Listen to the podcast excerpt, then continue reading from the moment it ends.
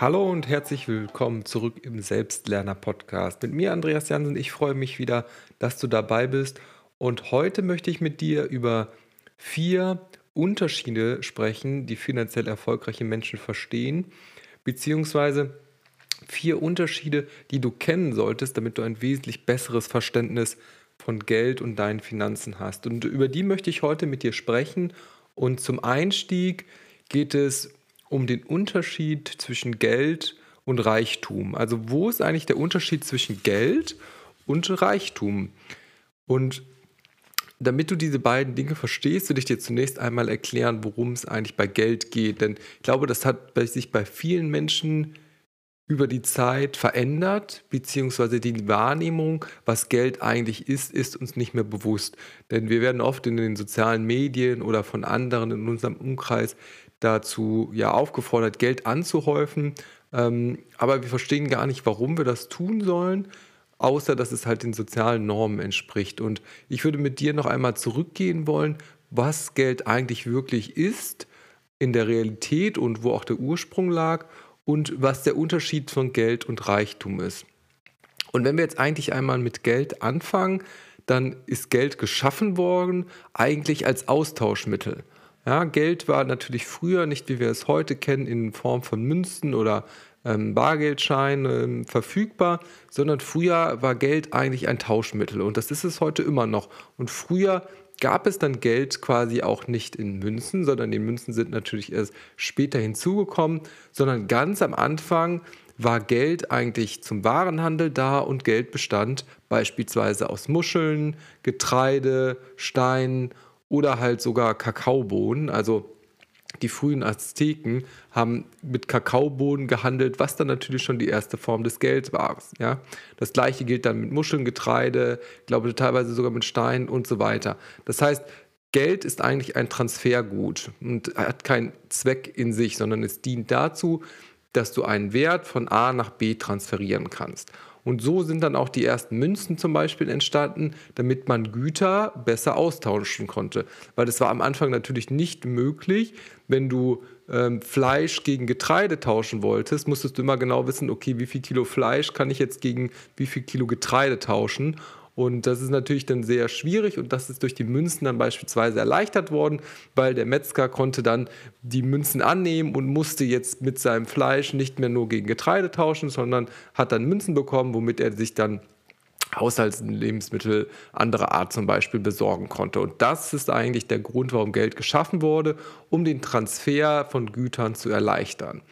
Und Geld gibt es auch gar nicht so lange, sondern natürlich ist es durch den Menschen geschaffen worden und ähm, ja, wie gesagt, die ersten Münzen gab es oder die ersten Waren, Geld, Güter gab es bei den Azteken, dann kamen die ersten Münzen dazu, aber auch erst im 16. Jahrhundert oder 17. Jahrhundert ist das Papiergeld beispielsweise entstanden. Und auf dieser Form von Geld haben wir eigentlich bis ja, heute quasi ausgeruht und jetzt in den letzten Jahren hat sich die Form von Geld dann natürlich nochmals weiterentwickelt mit den sogenannten digitalen Währungen wie Kryptowährungen, also Bitcoins, Ethereum und so weiter und einem wahrscheinlich bald auch kommenden digitalen Zentralbankengelden. Und hier sehen wir eigentlich nur, dass Geld ja, sich über die Zeit, über den Zeitverlauf immer weiterentwickelt. Das heißt, wirklich von Muscheln oder Kakaobohnen hin zu den ersten Münzen, zu den ersten Papierscheinen und jetzt schlussendlich zu reinen digitalen ähm, Währungen. Und wichtig, es dient einfach immer nur zu dem Transfer, beziehungsweise ist das der ursprüngliche Gedanke, der Transfer zwischen Waren ähm, von A nach B, sodass wir das besser austauschen können. Und ich denke, das wird sich auch langfristig nicht ändern. Was wir allerdings wollen, ähm, ist natürlich Reichtum aufzubauen. Und jetzt fragt sich vielleicht der eine oder andere, okay, was ist denn der Unterschied zwischen Geld und Reichtum? Und Reichtum ist so definiert, dass es sich dabei um finanzielle Vermögenswerte handelt. Also, was sind eigentlich Vermögenswerte? Im Englischen sagt man halt auch Assets dazu.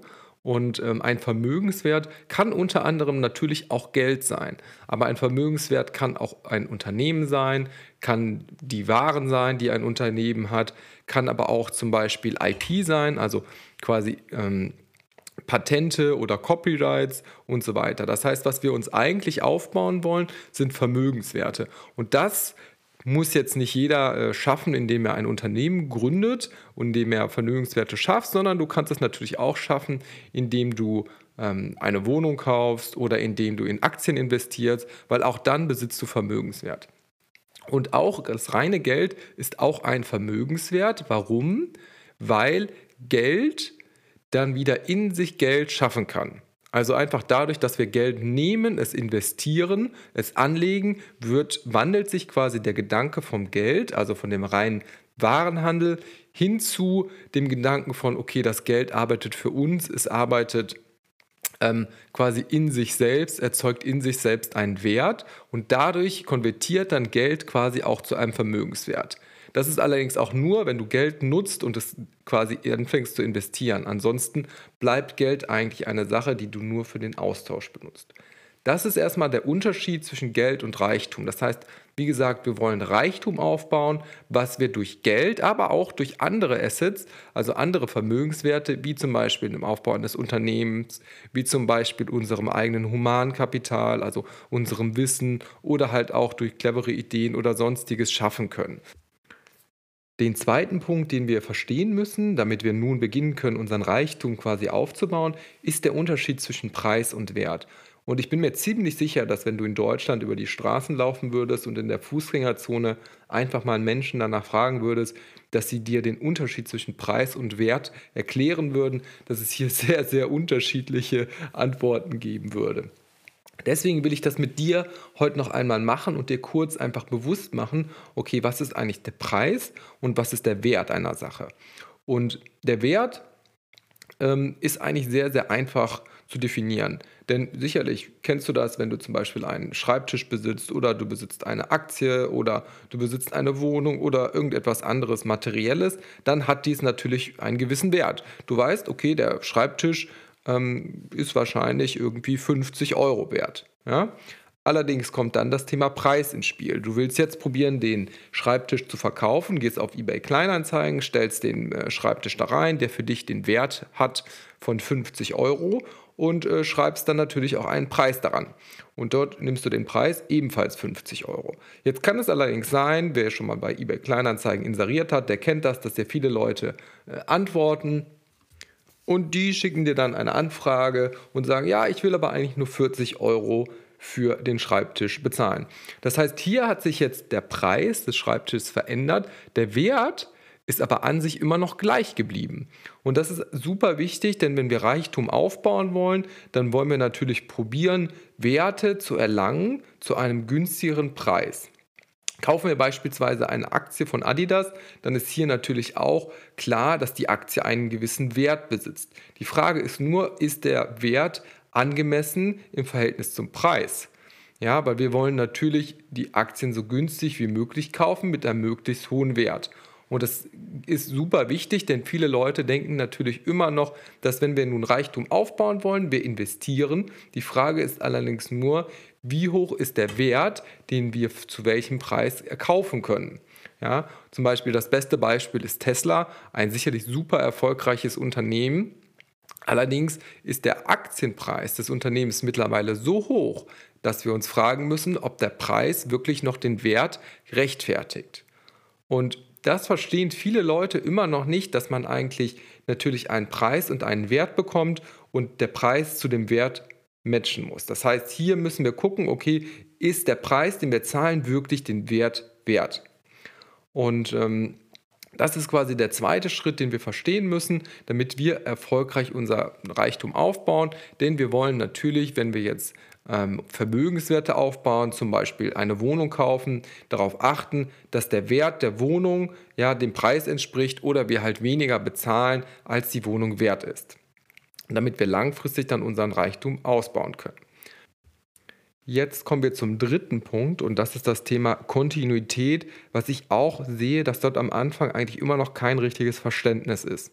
Und viele denken nämlich, dass sie auch wenn sie anfangen mit dem Investieren oder ja auch generell reich werden, indem sie einmal einen riesigen Erfolg haben Und ähm, das ist in der Realität meistens überhaupt nicht so. Sondern was wir hier verstehen müssen, ist, dass wenn wir so früh wie möglich anfangen, uns mit dem Thema Finanzen, Investieren und so weiter zu beschäftigen, dass wir es nur durch eine erfolgreiche ähm, Kontinuität schaffen, langfristig unser Vermögen aufzubauen. Denn bei den wenigsten Menschen ist es tatsächlich so, dass sie durch einen einmaligen Erfolg, das ist dann meistens nur Glück, es schaffen, reich zu werden. Das kann beispielsweise der Lottogewinn sein, also es ist nicht unmöglich, aber selbst wenn du viele reiche ähm, ja, Menschen kennst, wie jetzt ein ähm, Elon Musk oder ein äh, Richard Branson, auch die sind nicht von 0 auf 100 reich geworden, sondern die haben eigentlich sehr, sehr kontinuierlich gearbeitet, Werte geschaffen mit ihren Unternehmen und haben dadurch ihren Reichtum kreiert. Das gleiche geht natürlich auch wieder für uns. Auch hier müssen wir ähm, für uns normalen Menschen, sage ich mal immer, ähm, darauf achten, dass wir trotzdem kontinuierlich handeln und nicht davon ausgehen, dass wir mit einem einmaligen Erfolg reich werden. Das heißt, hier bei der Kontinuität ist für uns zum Beispiel das perfekte Beispiel der Zinseszins. Ja? Also wenn wir anfangen zu investieren und kaufen beispielsweise Aktien oder ETFs an der Börse, dann müssen wir auch hier uns bewusst sein, dass wir natürlich nicht von morgen auf übermorgen reich werden, sondern dass wir es nur mit einer langfristigen Kontinuität schaffen, indem wir immer wieder Zinsen bzw. Wachstum in unseren Aktien sehen, was sich dann wieder vermehren kann. Und äh, das ist der sogenannte Zinseszinseffekt, den wir als Menschen auch oftmals gar nicht so richtig verstehen können, weil es sich hier, hier um exponentielles Wachstum handelt. Das heißt, dein Zins kreiert natürlich auch wieder einen Wert, den sogenannten Zinseszins, und dadurch steigt dein Vermögen nicht linear, sondern es steigt halt eben exponentiell. Und ähm, ich denke, spätestens seit der Corona-Zeit ist den meisten Menschen bewusst geworden, was eigentlich exponentielles Wachstum bedeutet und ähm, der beziehungsweise der Unterschied zwischen linearem und exponentiellem Wachstum.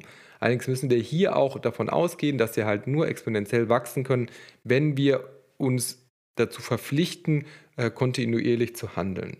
Und das gleiche gilt natürlich auch für unsere Anlagen. Das heißt, der Zinseszins wird in den ersten zwei, drei, vier Jahren natürlich immer wieder sehr klein sein, dann allerdings exponentiell in den 5, 6, 7, 8, 9, 10 Jahren und so weiter wachsen, wodurch eigentlich unser Reichtum entsteht.